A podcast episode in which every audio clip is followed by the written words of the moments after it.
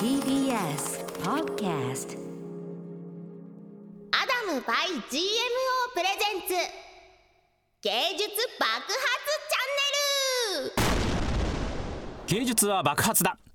こんばんは。1月のナビゲーターを務めます。TBS アナウンサーの熊崎和人です。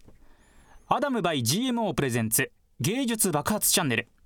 この番組はマンスリーパーソナリティを迎えその方々がやりたい番組を制作していくという自由なアトリエのような番組。毎月共通の条件は一つ。それは番組を通じて NFT アートの制作をしていただくことです。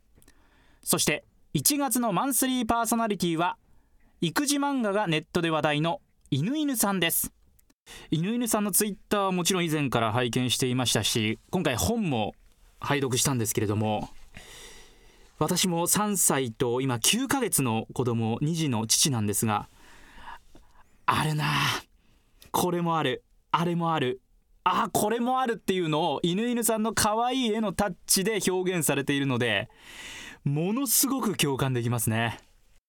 今回は小児科医の今西洋介さんをお迎えします。一体どんなお話が聞けるのかどんな化学反応が起きるのか最後までお付き合いください。芸術は爆発だ！アダム by GMO プレゼンツ芸術爆発チャンネル。この番組は NFT アートならアダム by GMO の提供でお送りします。芸術爆発チャンネル。芸術爆発チャンネル1月のパーソナリティ育児漫画でおなじみの犬犬さんです。どうぞ今週もよろしくお願いします犬犬です。よろしくお願いします。さて犬犬さん前回は同級生でもある板橋区立教育科学館の館長清水照弘さんをお迎えしましたが連絡は取っていますでしょうか？はい。あのー飲みに行こうぜというふわっとしたやり取りをしたっきりですね。あれだって久しぶりに収録でおお会いして、はいねこの後進行をという話で、はい。一応あの収録は落ち着きましたが、はい。まあ具体的なスケジュールは、えーとですね。まあ収録は落ち着きましたけども、はい。まあ、お互いのスケジュールまだまだちょっと落ち着かないかなと多分思ってるんじゃないかなとすいません。あんまり進んでないです。まあここからですね、はいここからですね。えー。ということで、まあ、今回も犬犬さんがぜひこの方にお会いしたいとはい。いう方をお呼びしているんですが次はですね小児科医の今西先生をということですね。はい。なぜ？はい。えっとまあやっぱり僕も育児アカウントみたいな感じで曲がりなりにも、えーやってましてまはい。あ一回こう子供とか、まあ、育児にフォーカスしたゲスト様も来ていただきたいなと思っていたところにまあやっぱり専門家の方でありつつもこう社会にとか、まあ、僕ら当事者に対していろいろなこう働きかけというか呼びかけというかしていただいてるということで今西洋介先生フライト先生ですね。はい。ぜひにということでまたフォローしていただいたっていうのもかなりあ今きっかけツイツイッターとか相互フォローツイッターではい。本当にありがとうございます。なんですけど。今もう皆さんじゃあもう横から笑い声が聞こえたかと思いますがお迎えしましょう。小児科医の今西洋介さんです。どうぞよろしくお願いします。どうぞよろしくお願いします。今西です。まずは私から今西洋介先生のプロフィールご紹介させていただきます。新生児科医小児科医小児医療ジャーナリスト一般社団法人チャイルドリテラシー協会代表理事そしてドラマ「コウノドリ」に取材協力し作中の今橋先生は今西さんがモデルになっています。また新生児医療を行う傍らヘルスプロモーションの会社を起業し母親に関する疫学研究を行っていらっしゃいます。三姉妹のお父さんでもあります。ということで今簡単にプロフィールご紹介させていただきましたが今西先生すごいですねこれいや、あの一見文章にすると何してる医者かちょっとよくわかんないですよね。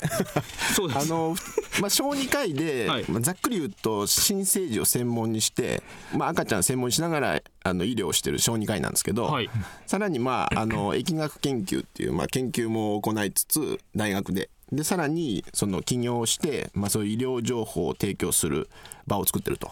い。うちょっとまあ三足のわらじ三足もわらじないんですけど、えーあの三足もわらじ履いちゃってるっていう。今わらじ余ってるよみたいな。相当噛み砕いて説明していただいたにもかかわらずなおどういうタイムスケジュールなんだってこれここまでこう行動をかき立てている要因どのあたりなんいですか？やなんかねあの小児科医やってるといろいろこうあのえなんていうかなホームケアっていうのは全然足りないですよね小児医療って、はい。でつまりまあ家で見見た方がいい病気とか、例えば夜中2時に泣き止まないっつってあの赤ちゃん連れてえーお母さんが受診したりするんですよ。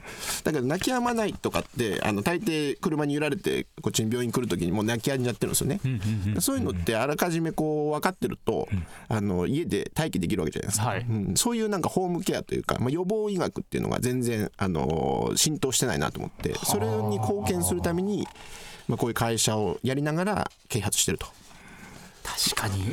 私も2人子供いるんですけど、うん。こういつもの何倍ものボルテージでうん泣かれると、これ何かあったんじゃないかそうそうそうそう。っていう病気とかそっちの方心配しちゃうっていうのはあそうりますね。ですそうですであのお母さんとかに聞くと育児中何が、まあ、育児終わった人たちに聞くとねあの何が一番あの育児中心の支えになったかっていうと旦那でもない家族でもない実は SNS だったっていうお母さんも結構いるんですよ。でそれぐらいやっぱり情報を求めてる人たちって結構多いんで、うんそういうのをまあ医療者側が専門知識を持ってこう伝えていくっていうのは大事かなと思ってます。これ奥様感覚で言うと今井先生が旦那さんではパパだとええ。頼りがい半端ないですね。いやいや頼りがい半端なくないですね。だけどあの僕が育児の講演とかにあのたまに妻来るんですけどめちゃくちゃ喋りづらいですね。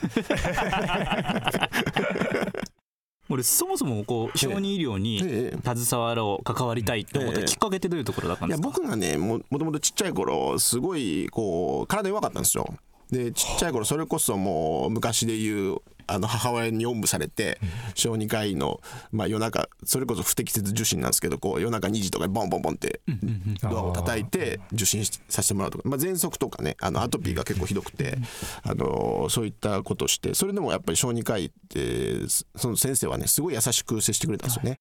社会で一番弱い立場である子供っていうのをやっぱり救う人って絶対いるだろうなと思って、うん。なんかそういう感じで、まあ、小学校5年ぐらいからもう医者っていうよりも小児科医になりたかったんですね。あもうもうそこピンポイントだったんですね。そうそうそうそうでずっともう小児科医目指して勉強してきたみたいな感じで、うん、途中ちょっと整形外行きそうになりましたけど。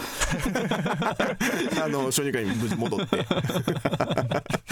新生児科ってまた小児科とは別のっていうイメージというかまああるんですけども、ええ。まあ、あの結構新しい科って伺ったんですよ、うんうんうん。日本ではそんなに歴史はない。そうですね。日本で歴史はちょっと小児科に比べると浅いですかね、うんまあ大体まあ1970年とか60年代からあったんですけど、まあ、どっちかというと小児科医があの片手間で新生児を見てるみたいな、はい。ええっていう立場の人が多くて、はい。実際に新生児科としてできてきたのって本当に NICU って新生児集中治療室っていうのがあるんですけど、でそれがあのできてきた1990年とか80年ぐらいからそういうのが概念。ですね、はい。ただ日本でね新生児科医って800人ぐらいしかいないんですね。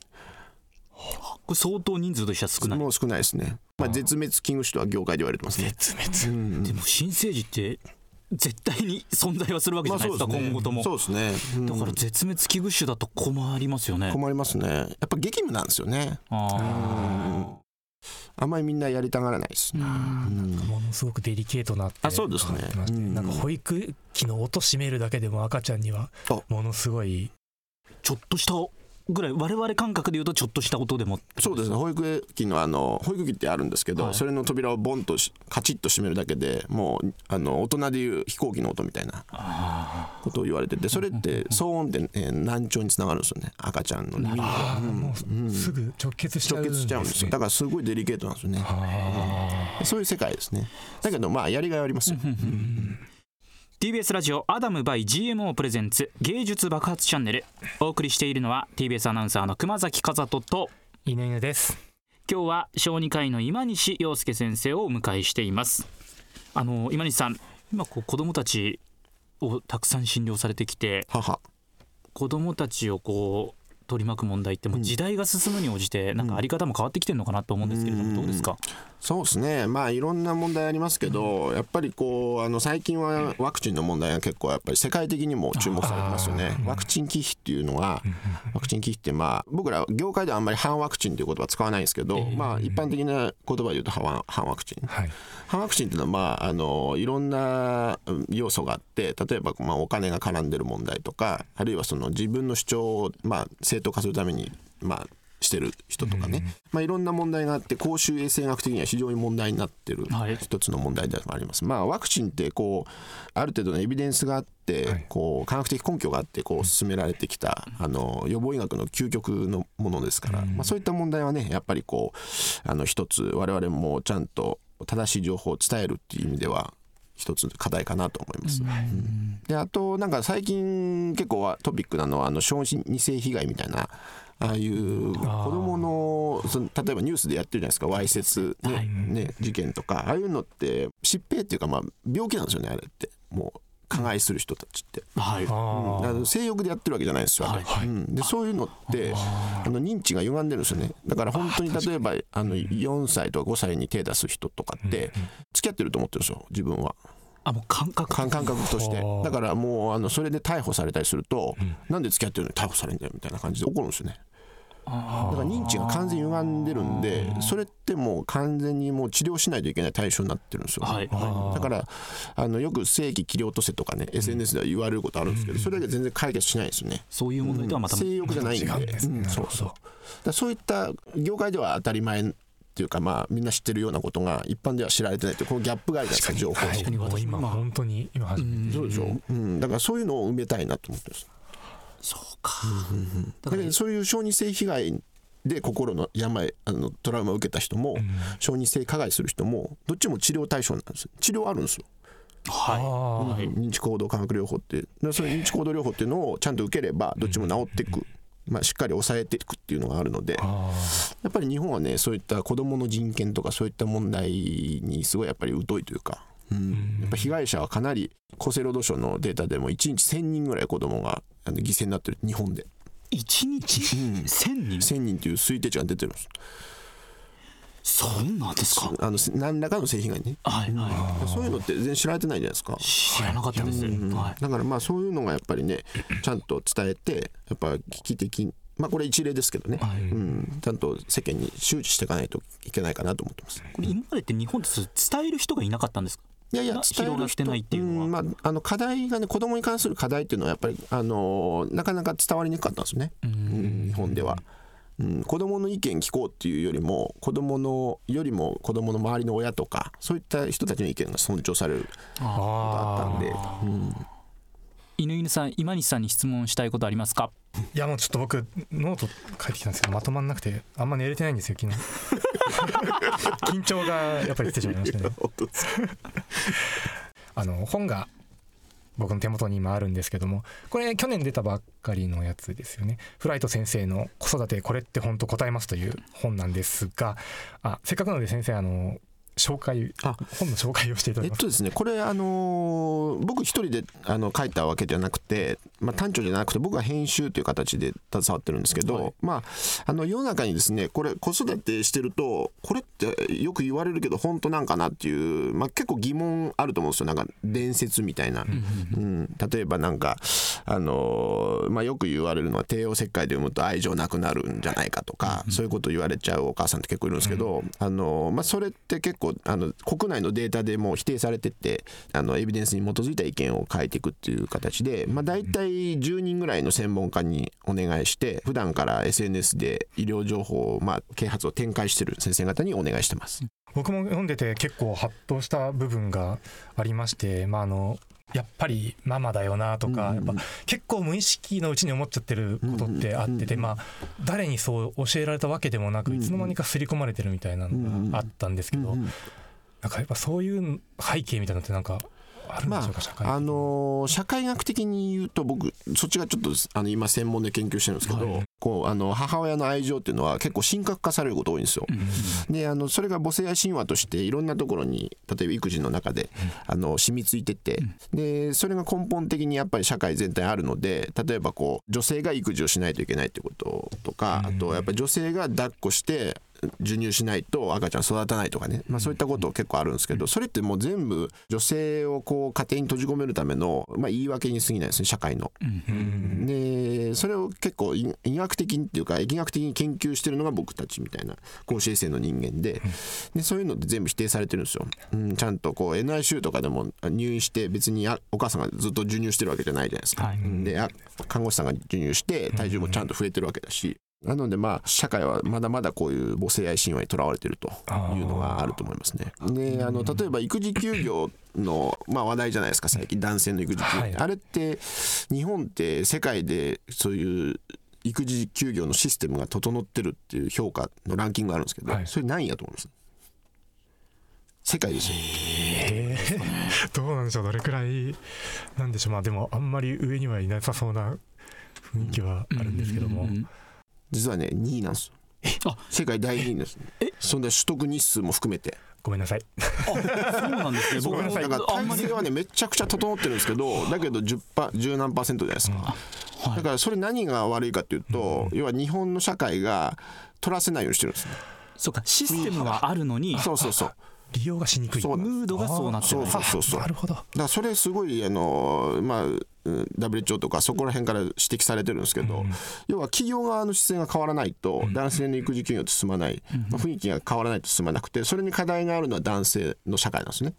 男性の社会がある程度、まあ、それと同時にこう長時間労働問題っていうのもはい。あー。かみ合ってきてでその長時間労働させてるから要は男性が帰れなくて育児休業取れないんだみたいな。育児の時間取れないんだっていうのがあるんでそういうところにも母性愛神話っていうのがまあ社会側に根付いてるんですね。あでそういうのもどんどん変わっていかないと、もうフランスなんてもう最初の2週間でがっつり育児休業取らせてもう90何パーセント取ってるわけですね。トレーニングする期間だっていうふうにとフランスは捉えてるんですよ。なるほど、でそういう期間がないとマインドチェンジできないんですよね。男性って。妊娠してるわけじゃないから。こう接すれば接するほどあのどんどんそういうマインドが変わってくるっていうデータもあるので、はい男性は。なので早い段階でそういう育児休業を取得して早い段階から育児に携わるっていうのは結構大事なんですなるほど。ありがとうございます。芸術爆発チャンネル。ここでアダム by GMO からのお知らせです。皆さん NFT ってご存知ですか？NFT はコピーが簡単にできてしまうインターネット上のデジタルデータに唯一のものとして価値を持たせそれが本物であると証明する仕組みです。そんな NFT が多く出品されているのが NFT マーケットプレイスアダム by GMO アダム by GMO は NFT 出品購入のためのウェブサイトです。デジタルアートやトレーディングカード人気漫画家による書き下ろしイラストなどさまざまな NFT が出品されています。あの有名クリエイターの作品や掘り出し物の一品まであなたの欲しい NFT がきっと見つかる。オンリーワンのデジタルアートが探せる買える。NFT マーケットプレイスアダム by GMO 詳しくはアダムスペース GMO で検索してみてください。なおご利用の際は出品されている作品のストア情報をご確認いただくようお願いいたします。ということで今月は犬犬さんに NFT アートを生み出していただきます。進みどうでしょはいえー、と紆余曲折あったんですけども完成いたしました。うどういうやつですか？えっと結局一コマ漫画っぽく一枚イラストを、えー、5種類描かせていただきまして、はい。まあ、それをこうランダムで配布するという形になりました。はい。そのイラスト拝見してるんですが、はい。これラジオの感じがありますね。はい。ちょっとまあ2人でラジオのスタジオに座ってるようなイラストが1枚ですね。まああそれとあとは子供と一緒に、えーラジオを聴いているというのが一つラジオをスマホで、まあ、子供と聞こうかなとしているような、まあ、そこでちょっとやり取りが、うんうん。セリフのやり取りがあったりとかそれが1枚ありましてあとはちょうど書いてる時に昨日子供が喋り出した謎のセリフのネタが2つほど入っております。これですからまさに芸術爆発チャンネルとはい。犬犬さんのコラボレーションでもうここにしかないようなイラストですよね。そうですね。かなり意識させていただきました内容としてはこれ5枚のイラスト1枚それぞれ100枚ずつで合計500枚をこの番組放送終了後ですから夕方6時30分から配布開始ランダムで配布をしていくとはい。いうことですね。すね。はい。くじみたいな感じですね。ですからまあはい。芸術爆発チャンネルのツイッターなんかご覧いただきますとその情報どんどん出していきますので結構犬犬さんこれ500枚って考えるとしかはもプレゼントじゃないですか、はい争奪戦じゃないですか？どうなんでしょうちょっと。まああの NFT っていう形の皆さんの認知度というかそういうところにもどうなんでしょうね実際。今までの方とかどうだったんでしょう？いやいや犬犬さんはい。自信持ってくださいよ。ツイッターフォロワー数何人でしたっけ？28万になりました。その影響力ですから犬犬さ いやだといいんですけんど28万人のフォロワーがいらっしゃって、はい。わずか500枚ランダム配布ですから。これはぜひ皆さん早い者勝ちというか、まあ、ランダムで配布開始になりますのでぜひ番組終了後からですね6時30分からですのでツイッター等々チェックしてみてください。アダム by GMO プレゼンツ芸術爆発チャンネル。というわけで今回は小児科医の今西洋介さんをお迎えしてお話を伺っていきました。犬犬さんどうでしたか？はいいやもう本当わざわざ来ていただいて僕あのゲストの方どなたかって聞かれた時に今西先生挙げさせていただいた時に大阪にいらっしゃるとは知らなくて。ですねわざそれよく言わざわざ来ていただいて本当にそしてもうこう僕みたいな、まあ、何の専門家でもないこう人間に分かりやすくお話してくださってもう本当にありがとうございます。とても充実した時間を過ごせたと思います、なんか育児に関してのこう意識というかマインドがなんかよりアップデートされた感じがそうですねしましたね。ねちょっと変わうんりましたね。いや今西先生すごかったです。さあということで TBS ラジオアダム by GMO プレゼンツ芸術爆発チャンネル。ここまでのお相手は TBS アナウンサー熊崎和人と犬犬と今西洋介でした。それでは芸術爆発チャンネルまた来週。また来週もよろしくお願いします。ありがとうございますアダム by GMO プレゼンツ芸術爆発チャンネル。この番組は NFT アートならアダムバイ GMO の提供でお送りしました。